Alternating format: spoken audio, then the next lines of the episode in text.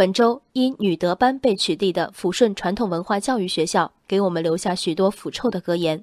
我印象深刻的一句是：“女子点外卖不洗碗是不守妇道。”不过，看完新闻，害笑如此价值观竟然有市场的我们，真的能百分之百与之绝缘吗？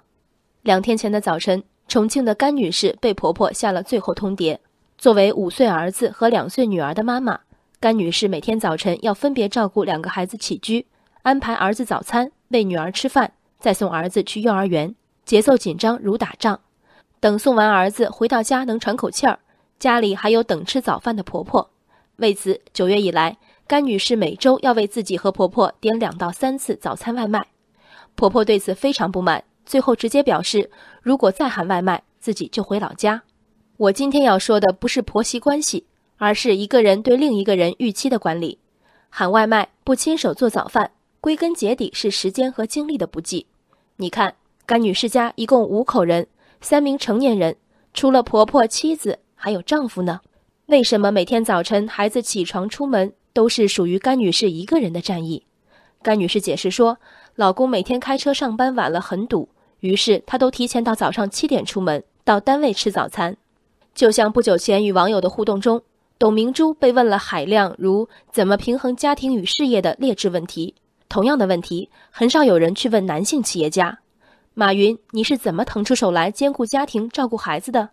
刘强东，你家孩子那么小，会牵扯你管理公司的精力吗？不会的。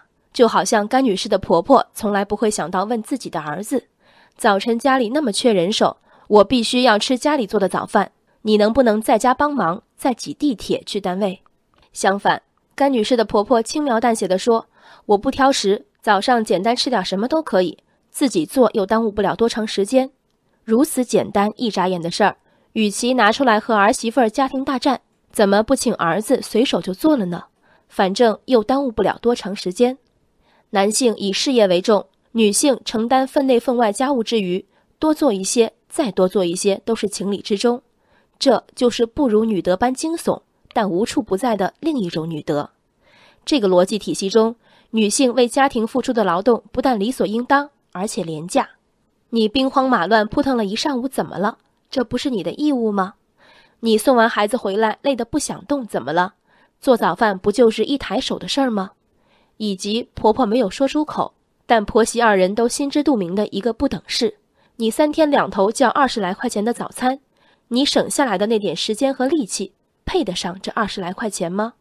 我相信甘女士家中有着和风细雨的日常，比如她的先生事后无奈表示支持老婆的做法，她自己也在不断劝慰婆婆，钱用了可以赚，媳妇儿是好媳妇儿，婆婆也不是坏婆婆，但比如等级，比如歧视，很少剑拔弩张，大多数时候他们存在于潜意识中，以轻飘飘的三两句话刺伤人。女性平等的实现，何止在取缔恶劣指数爆表的女德班？无意识的、自以为正常的女德，同样侵蚀我们为追求平等付出的努力。人生海海，见微知著。